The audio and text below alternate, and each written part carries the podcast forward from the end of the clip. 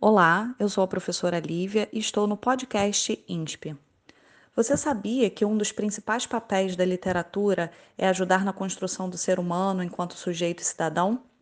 Nesse sentido, vamos analisar vida e obra de três grandes autores da literatura brasileira para refletir sobre questões étnico-raciais nessa literatura no século XIX e como se apresentam ainda hoje, no século XXI.